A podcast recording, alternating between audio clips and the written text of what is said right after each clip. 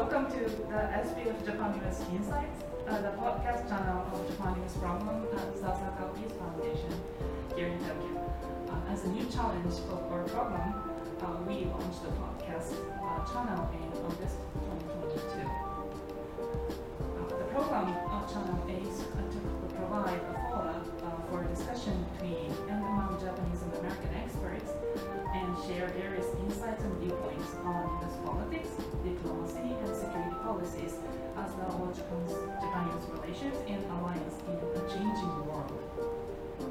I am Murata, a director and senior program officer of for Japan-US program. Uh, in this episode, we are delighted to have two wonderful guests today. Firstly, we have a guest from the United States, Mr. Kazuchi Kofi. Uh, he is a co-founder policy initiative focused on developing strategies uh, to prepare the United States uh, for an era of sustainably power competition. Previously, he served as the Deputy Assistant Secretary of Defense uh, for Strategy and Force Development from 2017 to 2018. Last year, he also published a book, The Strategy of Denial American Defense in an Age of Great Power Conflict. The Journal selected the book as one of the top 10 books in 2021. And next, uh, we have Mr. Sugio Takahashi, who is head of Defense Division at National Institute for Defense Studies in Japan. And as a security expert, um, he was previously in a drafting team of National Defense Program guidelines of 2010 and 2013 and as well as the guidelines for US Japan defense cooperation. Recently, he has become very popular in Japan as a frequent commentator on war on Ukraine uh, and other security issues through various media. So today, uh, they will discuss about American strategy on China. What is the impact of war in Ukraine, or what is the China's midday strategy, and Japan's role uh, in the contingency in Asia. And if time permits, they may also touch upon assessment of these changes uh, in the international situation resulting from the current war. And Mr. Takahashi will take a read of today's decision. Thank you for joining us today, and uh, I very much look forward to hearing from the discussion. Please start. Thank you, Murata-san, and thank you, Bridge, uh, for coming here. And uh, today, I think we will talk about you know American strategy or U.S.-Japan strategy toward China. And uh, you know, China, rising China, has been a very big, significant strategic challenge uh, since the end of the war, since, the end of the Cold War. And uh, you know, U.S. and both U.S. and Japan tried economic engagement or social engagement or military hedging, but the uh, engagement-related policy couldn't, didn't work uh, to encourage China to be a responsible major power. So now, now, that's wrong now. Maybe uh, in past decade, uh, what we need to discuss was uh, how do we, you mean the US and Japan, uh, redevelop the deterrence or competition strategy toward China. And uh, today we want to discuss that, especially by focusing on uh, ground strategy or somewhere between grand strategy and military strategy. And uh, uh, so, uh, Bridge has written a book about uh, American strategy toward China or actually Asia. So uh, that is one of the really uh, good starting point to discuss this strategy in 2020. So, Bridge, could you summarize what you discussed in your, your, your book? What is your thoughts on the, your strategy in the current uh, time frame? Sure. Well, thank you, Sugio. Thank you, Murata-san. Thanks to SPF. It's a delight to be here as part of this podcast series, and it's important context. So, well, thank you for asking. I mean, the book is called The Strategy of Denial. It's, as you suggest, it's a defense strategy book, so it's kind of between the level of grand strategy and the level of military operations. And this is an area that has been kind of under uh, study since the end of the Cold War. But basically, my purpose was to try to think about how do we think, how do we, the Americans and our allies, think about preparing and posturing and using our military forces in light of the multiple challenges in the international environment. And the fundamental basic reality is that the United States is no longer the unipolar power as we might have been in the 1990s or 2000s. Rather, power is more diffuse, particularly to China, but not exclusively. And if we look at the world in that way, then we need to prioritize the most significant consequential challenges to American interests. What are American interests? Well, basically, it's the American people's security, but also their freedom and their prosperity. And my view of the biggest challenge to that is if a, a state were able to accumulate so much power that it could undermine Americans' lives. And if we look at that, then where could that power come from? Well, 100 years ago, Europe was the central theater of the world. It's where the world's uh, fate was decided because that's where the world's economic power was concentrated, and not coincidentally, they controlled large imperial, you know, possessions, colonial empires. Now, 100 years later, Asia is once again becoming, or is already the center, the economic center of the world. So, in the classic way of thinking about this, it's the world's decisive theater. So, if, if somebody could control the resources of Asia, they would be able to overawe the rest of the world, basically. And unfortunately, the world's other superpower is also located in Asia, and that's China. And it's about roughly about the same economic scale as the United States itself. So by deduction, the primary U.S. interest in the world must be uh, denying China hegemony over Asia. Uh, the United States cannot do that by itself for a number of reasons, so it needs partners. Fortunately, there are many countries in Asia that don't want to live under Chinese hegemony. I would surmise that Japan is one of them, because I think Chinese hegemony for Japan would be a uniquely unpleasant experience. So we need to work with a kind of what I think of as an anti-hegemonic coalition to deny China its aspirations to dominate the region. And I think it's increasingly clear at this point that China does seek to dominate Asia and from that position become globally preeminent. Um, that's already happening in a large respect. Uh, uh, you know, but China has a number of ways to pursue its goal. Um, the most, uh, you know, the prefer- preferable one for China is to pursue it in ways that are not uh, violent, that are less costly and risky and aggressive, and that would be through the use of economic, you know, instruments and inducements. And I think in many ways that's what Belt and Road Initiative was. Um, fortunately, but also unfortunately that is that has not worked for China. So China has another option, which is to use its military. And China it has been undertaking the largest peacetime military buildup in generations. Um, and that is designing a military that will be able to fight the United States and its allies and potentially defeat us in a war over um, uh, sort of important equities in Asia. And I think what China would, would want to do in that respect is pursue what I call a focused and sequential strategy. Rather than uh, uh, initiating a total war, China would want to fight a series of short, sharp wars uh, and achieve its goals, collapse that anti-hegemonic coalition, uh, and achieve its goals at a lower cost and risk. In fact, it may not even need to fight very many wars because that coalition might collapse if countries in the region don't think it's prudent to stand up to China if they think the United States and Japan and others are too weak to be relied on, irresolute to be relied on. So how do we avoid that? Well, we have to avoid that in a way that matches the costs and the risks of fighting China with the benefits. And the reality for the United States is we live across the Pacific Ocean, we have a huge market, we could survive with a, a China dominating Asia. Our lives would be a lot worse, but it's not truly existential. So, our, but it's very important. We don't want to live with that, but that means that our military strategy has to be appropriately scaled so that it's not an existential military strategy. For instance, we can't promise to blow up China and have them blow us up in response. That's not a rational correlation. So what we need instead, in my view, is what I call a denial defense, which is basically a military capability that's sufficient to prevent China from uh, subordinating uh, U.S. allies within this anti-hegemonic coalition. And from a defense planning point of view, I include Taiwan as an ally along the first island chain to deny China's ability to subordinate them. At the end of the day, we just need to de- deny the invasion. And as the Ukraine conflict shows us, if you can deny the aggressor the ability to seize and hold the key territory of the target, that should be enough. So it's actually a relatively low military standard, but it's a very high standard in practice because China is an economy of the same size. It has the advantages of proximity. lower labor costs, focus, catch up, etc. So my view increasingly is that the United States and Japan, as the United States' most important ally in the world because of its economic size and position, we have to focus, and we are not focusing. And so we are in a, in a period of increasing danger because I think there are a number of reasons for China to move in this decade.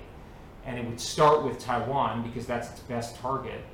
Uh, but I don't think it would end there. And the Chinese are building a military that's clearly suited for projecting military force beyond Taiwan. And if they're going to fi- fight a war over Taiwan and they're expecting to get the reaction, why would they stop there? Why wouldn't they go further? And so I think we are we have no time to waste. Uh, we must we must move quickly and move together because only together can we can we succeed. Thank you. Thank you for summary of your thoughts. And the, uh, you know, the denial defense, your, your mi- military strategy part, your denial defense concept is not actually new, know, Andy Krepinevich or Tom Mahnken or some of the Japanese uh, discussed uh, island defense of uh, Okinawa areas, and uh, uh, it would work for denial. No. Anyway, both US and Japan has no idea to invade mainland China. So, and we are the status quo side. So what we need to do is to just to defend the status quo. So denial is a kind of logical uh, conclusion for basic military uh, strategy. But the very uh, interesting and uh, important contribution for uh, Bridge's argument is uh, you discuss the grand strategy part, especially why Asia is important, and uh, and thinking about the secondary effect after Taiwan or beyond Taiwan. So, uh, so that kind of you know argument was very uh, very new, and so in a sense, it, uh, you you uh, which COVID Bridge's uh, grand strategy and defense military strategy by arguing why Asia is important, and and why Taiwan, why defense of Taiwan does matter for for the United States. Of course, defense of Taiwan does matter for Japan because we are here. But uh, you discuss why defense of Taiwan does matter for, for the United States, which locates uh, the opposite side of the Pacific. So this is very hard to say. I really like that part of discussion. And uh, let me ask some question on how to say. Uh, maybe uh, some Japanese may have on the future of China, future of America, or future of the American Asia strategy. No, now, since the Abe Trump period, US and Japan has shared the competitive policy toward China, and this competitive policy has uh, defense part and economic part. So now Japanese government is discussing economic statecraft and they uh, try to cooperate with the United States to enhance supply chain. But this, there exists some skepticism in Japanese side. Uh, no, one some people says uh, we need to prioritize diplomacy rather than defense. I don't buy that argument because defense and diplomacy is uh, two sides of the coin. You cannot prioritize either side. And it, and again, we tried to engage China, encourage them to be a res- responsible stakeholder in between 2000 and 2010 uh, by prioritize diplomatic economic means. So if you argue the diplomacy should be prioritized, you need to uh, that guy that, that people need to explain why we failed, why no not necessarily why we why we, we didn't succeed, so uh, succeed. So without that, no, just saying that diplomacy is important is uh, something like just natural. And the, uh, the other skepticism is there exists some memory of the Nixon shock. I mean, uh, suddenly, you know, some fear that the U.S. may suddenly uh, re-engage the relation with China. So uh, some of the economic community's concern is if we, uh, if the Japanese economic community re- reshuffle uh, supply chain, uh, excluding China, but but even in that case, U.S. may choose China again. So, uh, so thinking about that, you know, uh, Japan also need to uh, still need to have some hedging uh, to to to think about that kind of future. So, uh, you know, but the, since the COVID uh, situation, the very in-depth information exchange uh, inform, uh, candid discussion is restrained for past two years between Japan and United States. We have webinar, we have some uh, remote conference, remote meeting, but that is very hard to say, uh, superficial meeting. So I, I hope to know what is you know, American uh, communities debate on China now. I mean, including econ- economic side. Do you think the, some of the Japanese fear that uh, the America may uh, improve the relation with China again in some some future, in some case, some scenario? Do you think that is a plausible concern, or this is just a hypothetical situation? Well, great. Well, thank you. There's a there's a lot in there, Sugio. So let me try to address them uh, in in um, in in some order. I mean, I think you're right. The, the the motivation for this book was my experience in the Pentagon and my perception of the need for a comprehensive uh, elucidation or statement of uh, U.S. strategy, and particularly thinking about U.S. and allied strategy by extension, because we are inextricably linked.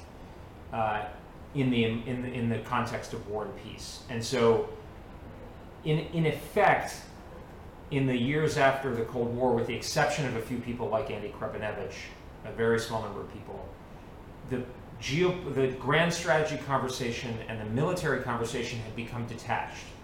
And I think there was a structural reason for that, which was the United States was so powerful that military, as my good friend and former colleague Jim Mitre puts it, military planning had become like a science. It was simply the application of resources. It had, it had lost the, the connection to the political because it was unnecessary. In a world in which we do not have a unipolar position, we needed to go back and connect that in a comprehensive way. And my book is very Clausewitzian. And so it's, it's all about connecting in the most rigorous and clear way possible and so people can disagree, but at least they will see where they disagree.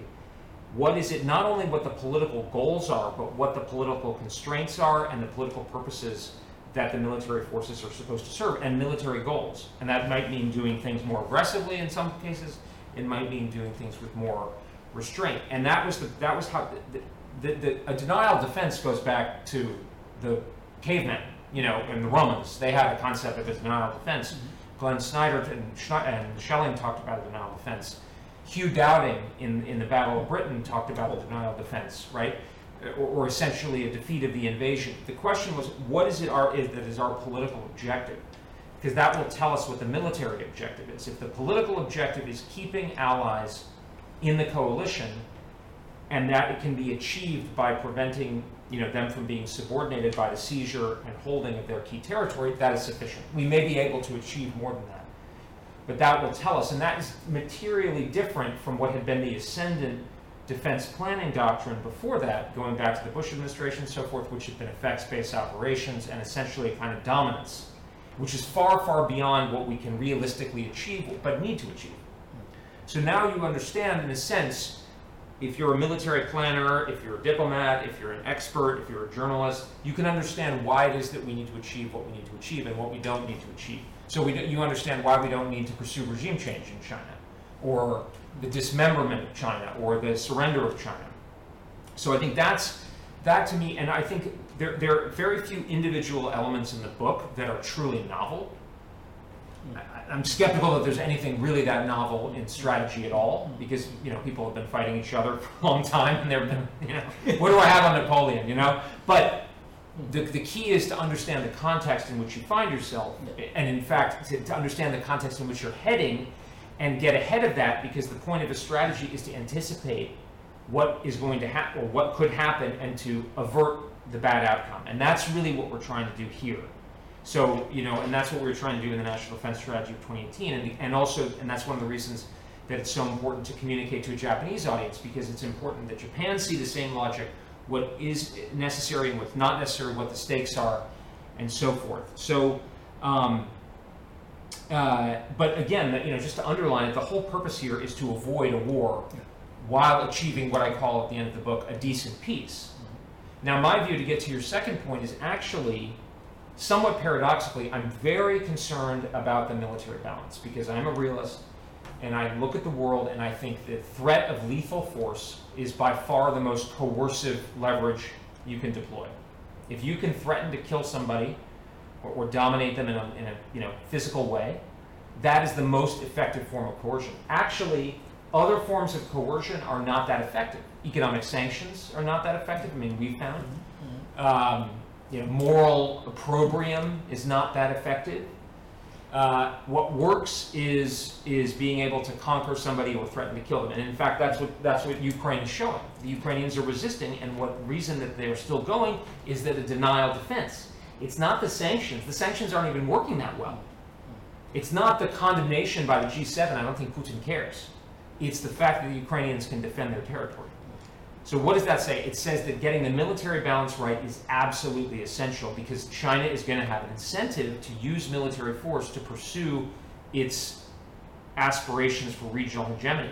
Partially because economic leverage is not going to be effective, and partially because they may have an advantage. So we have to get that right.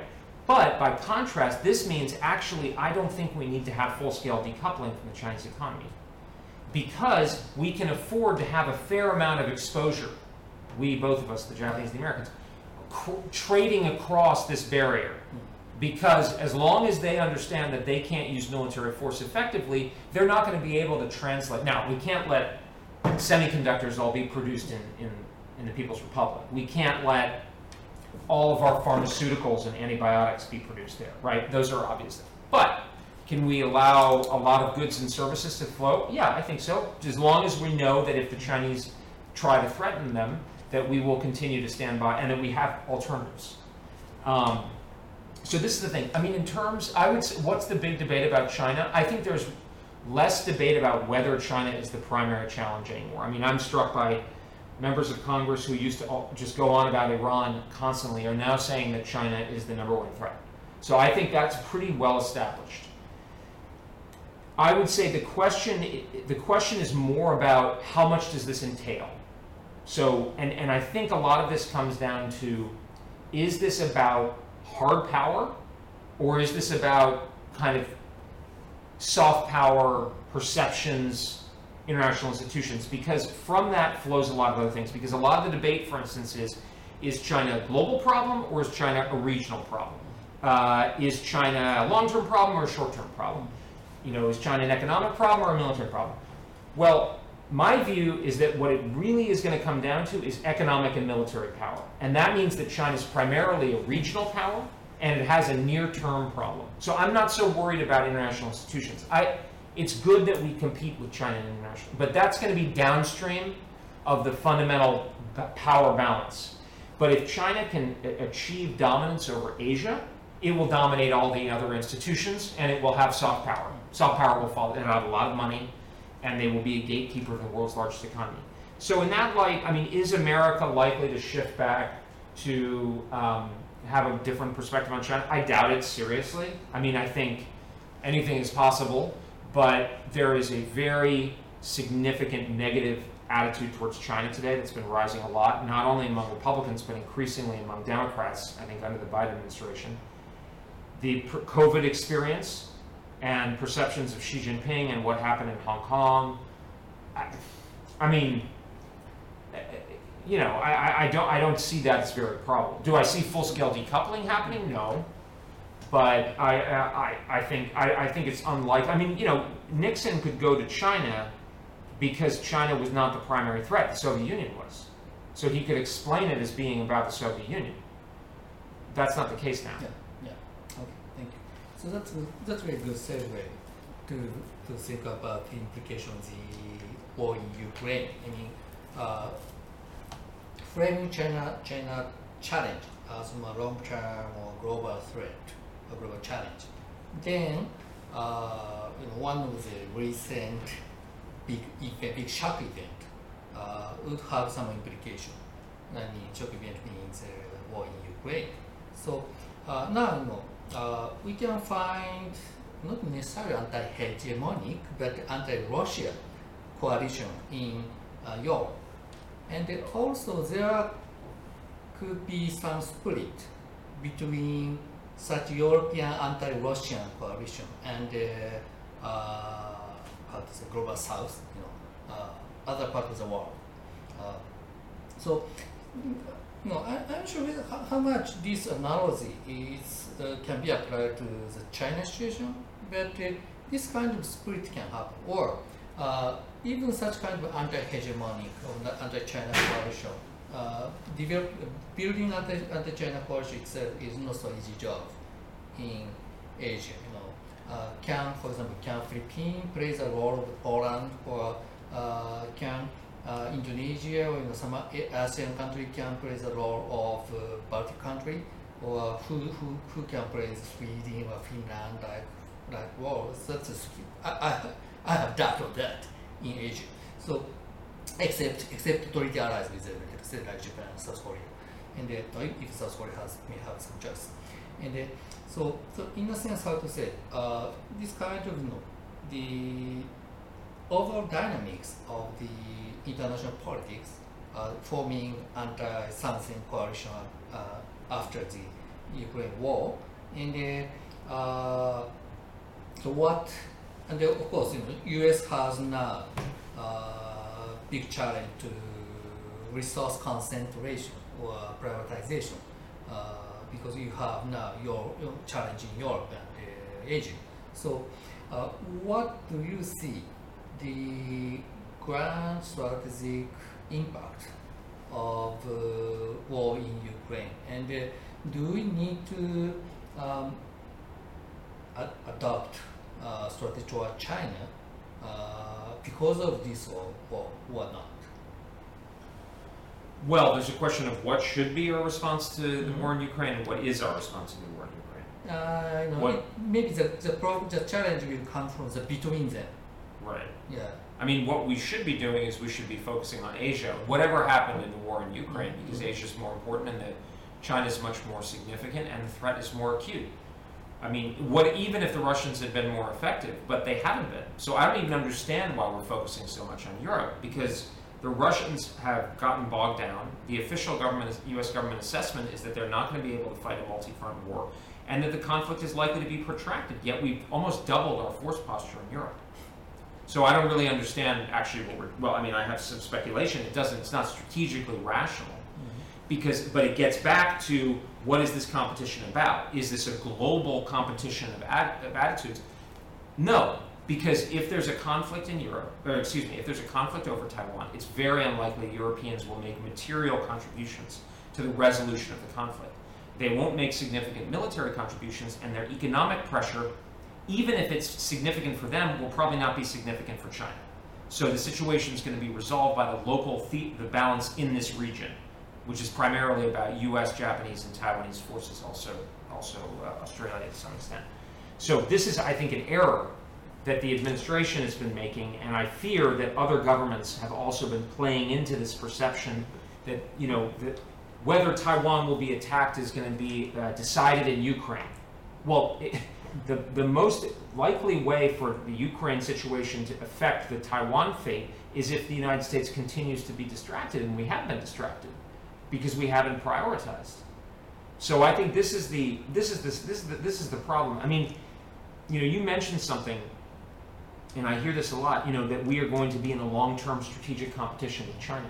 That is victory. Mm-hmm. We can't presume a long-term strategic competition. Mm-hmm. We might lose in the next few years because we're not prepared, and the Chinese will run the tables in Asia. And if they go after, you mentioned the Philippines. I also have questions about the Philippines if Taiwan falls to China, is Manila going to say, oh, yeah, I'm really going to double down with the Americans? Probably not, right? Vietnam. I mean, if, if Philippines falls into China's camp, we have no access to Southeast Asia. And by the way, we've already had difficult relations with Thailand, of course, with Myanmar, Malaysia and Indonesia is not great. So we're not in a good position. So we can't really afford to lose. So I, I, I think um, an error that's being made by many people is that we're at the start of a Cold War with China. Well, first in the Cold War, we had to fight the Korean War and, and arm up. And by the way, we had a near nuclear monopoly at the beginning. We don't have those advantages. And the United States is slow to focus, and Japan is slow. You know, the Prime Minister is suggesting that over the next five years, Japan will maybe increase to something like 2% of GDP.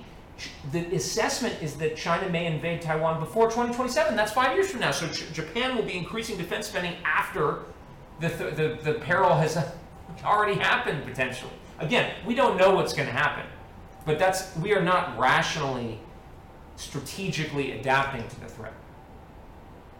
That's a very good point, you know, back to the Cold War analogy, you know, if US law, US lost Korea War, you know, if the Incheon operation failed, uh, then the Cold War history must might be different, completely different.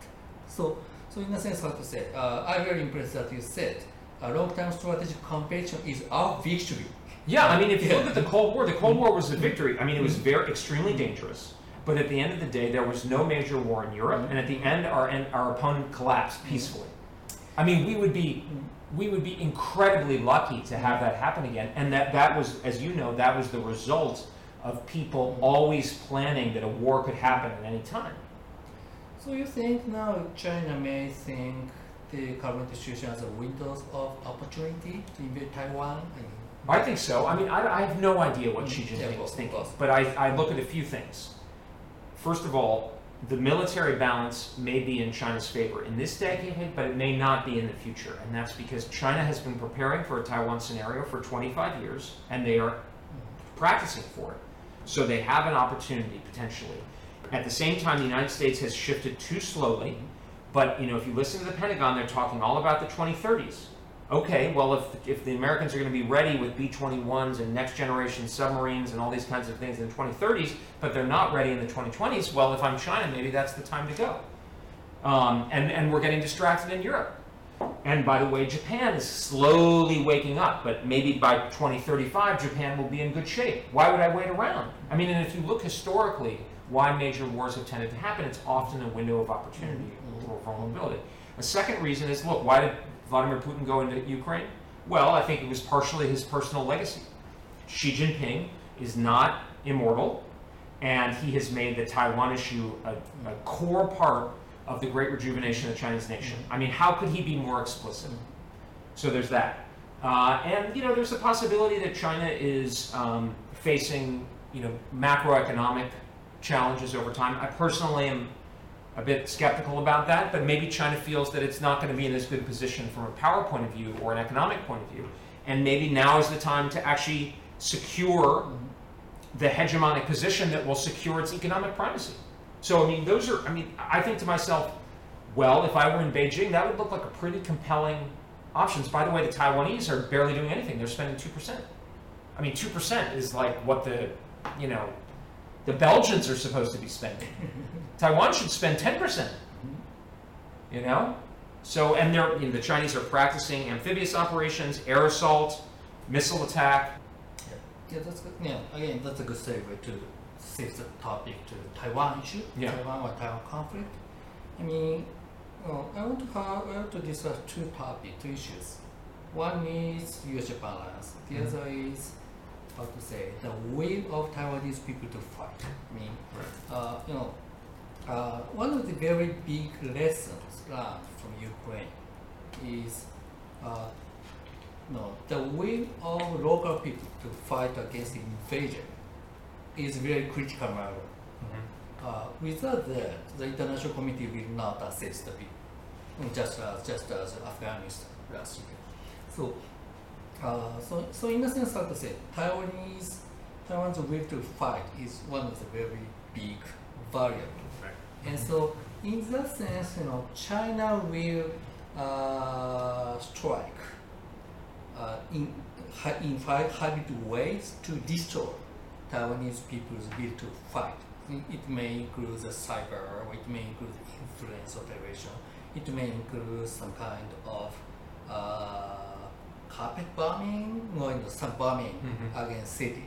You know, uh, one one very big surprise in the Russian way of war in the, in the current Ukraine is they utilize precision-guided mu- munitions against uh, counter-value targets. Yeah.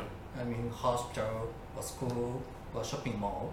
So it is, and and at the same time, you know, they refrain from striking Ukraine Defense uh, Ministry of Defense or you know presidential president resident or some of the government or military-related target is is not attacked. So this is a, the completely different way of thought of from the American way of war. So so in a sense, China may have different thought uh, from the Western community. So they may, you know, our, our hypothesis is China will utilize 100% of their ballistic missile or cruise missile against airfield, radar system, or other military targets. But they may divert that uh, not just from the military, not just against military target and the uh, counter value target or counter will target uh, would be possible. So how do we reassure? How, how do we, we in the U.S. and Japan or the American people, America, the United States? How do you reassure Taiwan people to re, re, to reinforce their will for combat against China is one issue. And so let, let- let me pass you to this. Um, uh, so the, the will of the Taiwanese to fight is absolutely critical because the standard of denial is itself a relative standard. Because we need to deny the ability of China to achieve the level at which they can subordinate Taiwan. If Taiwan's willpower is fragile and it will collapse easily, that makes our military standard higher, and that's more difficult against China. It's more likely to fail. On the other hand, if they're very resolute, it will be very difficult for China to subordinate that. That makes it less demanding on us. I mean, the example that I use is, you know, if you look at the Finns in 1940 in the Winter War against uh, 1939, the win, win, what the Winter War against Soviet Union, or or the Battle of Britain. You know, the, the Germans had the Blitz, but the Brits held on. They had a U-boat campaign. On the other hand, the Belgians surrendered at the beginning, right after the German invasion. So that was a different standard. It happened anyway. But that that's so the Taiwanese need to have a high willpower because if they demand too much, it's going to demand too much of the Americans, and then it, it will be untenable, and we'll have to we'll have to let them go. I don't think. I mean, I think we need a, a combination of reassurance and pressure on Taiwan. So, I mean, we're talking about tens of thousands of Americans and probably Japanese dying in a conflict. So, I'm not that sympathetic, frankly, to Taiwan wanting too much reassurance. I mean, the analogy I use is Taiwan is like a man in the ocean who has a cut, and we are in a boat, and we can see there is a great white shark in the water. We are trying to help Taiwan, but Taiwan has to swim you know. But if we have to jump in the water and also get eaten, we're less likely to do it. You know, we'll, maybe risk having our arm bit off for Taiwan, but we're not going to like kill her. You know, we have a family and everything. All right. So this is the kind of the model, and like I don't know what I have to do to convince you. I mean, if you're living in Taiwan, if you're affiliated with the DPP, they're probably going to send you to a re-education camp at a minimum. They might execute you, and there's going to be a bloody war. So these, you know, there's going to be a lot. I mean, when I was growing up in Hong Kong, a lot of the Hong Kong Chinese had second passports. I mean, I wonder if people on Taiwan have second passports. I'm not sure it's going to matter for the People's Republic at this point. But you know, if they if they consider you Chinese, they may not care. But I mean, that's the kind of situation that they're in. If I were in Taiwan, I would say we should get that guy Bridge Colby around more often because we should be spending 10% to make sure the Americans help us because I don't want to live under Xi Jinping. So I don't know what we have to do to convince them you know, but on the other hand, what I'm saying is we, the Americans, should prepare a denial of defense that's consistent with a rational level. Now, we cannot immunize Taiwan from attack because China is too strong and it's too close. But if, if, if Taiwan is prepared, like the British, say in 1940, to ride out a blockade, you know, we will make efforts to help support them and break the blockade. But that is that is what they and, and what's what's really frustrating is that Taiwan does not appear to be doing what it needs to be doing. I mean, it's not even implementing the overall defense concept that Admiral Lee rightly put out. So, I think we are we are in danger of in a situation where we should help Taiwan defend itself, but if it, if it's not going to do what's necessary, it becomes indefensible, and we cannot afford to destroy our. And this is again to use a historical analogy. Churchill wanted to help the, the French more in 1940. You know, they were asking for the airplanes to help in the Battle of France, but Churchill knew the war was lost, the battle was lost, and he had to save the aircraft to defend Britain against the Germans. That's the situation that we're going to face with Taiwan. We may want to help you, but we can't afford to lose everything because we need to defend Japan. So that's the that's the problem that we're uh, that we're in, and um, I, you know, I mean personally, I think we should use every tool with Taiwan. I think we should I think we should be prepared to sanction them if they're not buying the right equipment. I think we should put a lot of pressure. In in fact, I think we're giving them too much political validation right now. Yeah. I mean, it's totally unacceptable that they're spending two percent on. Mean, And finally, you know, I want to talk about uh, our alliance Yeah. Taiwan uh, things, and uh, you know, some of the maybe I, I- I want to focus on midday side. Hmm. And, uh, some of the Japanese China specialists, uh, I think I would say some kind of consensus is Taiwan would refrain from striking U.S. bases in the region because they want to have they want to limit the conflict just between Taiwan and China and uh, not to how to say not to uh, invite uh, United States. That's why they, they, their first shot would not come to U.S. base in Japan or uh, U.S. base in Guam. So, uh, so I not I don't buy that argument because from the military perspective, uh, they should they may utilize their advantage of the surprise attack at maximum level. To do that, they should they will strike every military asset from here. So, first, what do you- think about that? And uh, uh, you know, one of the big debate, policy debate in Japan is what Japan should do in case of Taiwan conflict.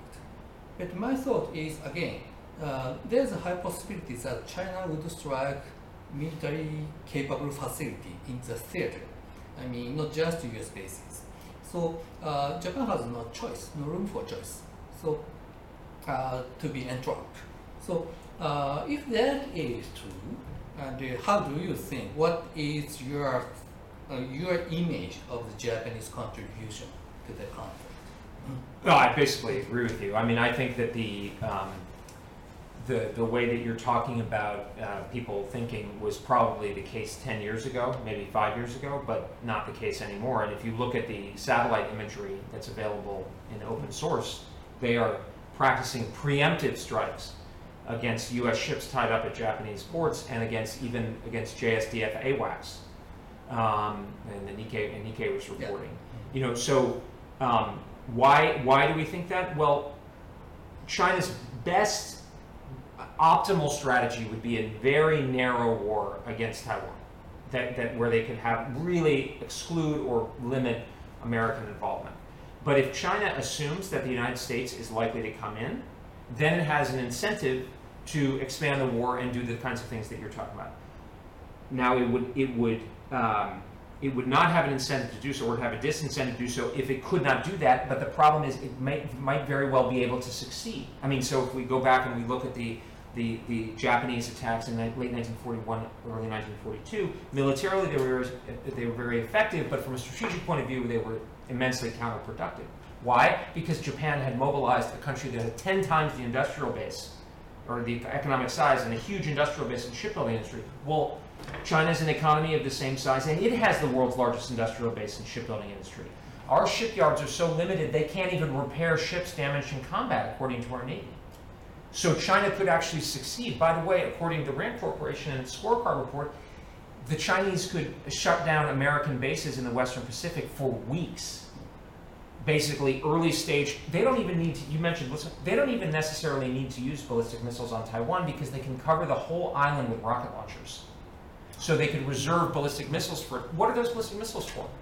What are their long range aviation for? What is their space architecture for? It's to attack US forces and probably Japanese forces. So I agree with you. I think it's likely they're assuming that the Americans will come in, and, but they could be effective. So you could have essentially a large scale fait accompli. So I think Japan is fated. I also think if Japan tries to sit out a war in that context, it's going to cause a fundamental crisis in the alliance because Americans are going to say, well, what? Why are we defending Taiwan to defend Japan and you're not helping? Now, that doesn't mean that Japan has to be directly linked you know, related in the Taiwan Strait. I'm not even sure if it could, but I think Japan will need to play an overall role. Um, and I mean, China's just too strong for the old ways. I mean, that's, I guess, the broader points that I would say. And then my book and attitude is like, look, we need to recognize the situation in which we're in, in which we are. The United States is facing a peer superpower for the first time in its history. Japan, we Americans cannot afford to live with yesterday that we are the unipolar power, we see more than everything, we can do everything. We need to give that up and adapt to reality. But Japan also needs to adapt to reality. Hmm. Japan is immensely comfortable after the Second World War with the Yoshida Doctrine because the Americans have been haranguing Japan to spend more on defense ever since 1949 or so. And Japan said no because you know what? What was the worst that was going to happen? There was no military threat to Japan. That is not the case anymore. Now we are facing a superpower, and if Japan does not pull its weight, then the whole edifice will collapse. So, and, and the key thing is not nuclear sharing, it's not what Japan is saying about Taiwan, it's conventional denial, because what China is pursuing is conventional dominance in the theater and then a large nuclear force that will take our first use option off the table. Because Americans are not going to go big first, probably, when we know it's committing suicide. So that's going to leave Japan very exposed if we don't have a conventional denial uh, policy. And but that's why I'm so insistent about Japan spending more now, because we can't wait for years and years and years and use the same old ways of doing business. We have to adapt. We should have a combined forces command. We can't afford to have separate parallel structures. So, look, I could be wrong. Xi Jinping might might not do anything, but I look at the factors and it looks. I mean, there every significant indicator I see suggests that they are taking very seriously the possibility of attacking Taiwan and further. So I think we should take them at their word and we should act prudently. Yeah, thank you. No, I no strategy is paradox. Uh, quoting the Rutgers Worth. Yeah. If you prepare the war very well, the will not, I'll say, the likelihood will be reduced.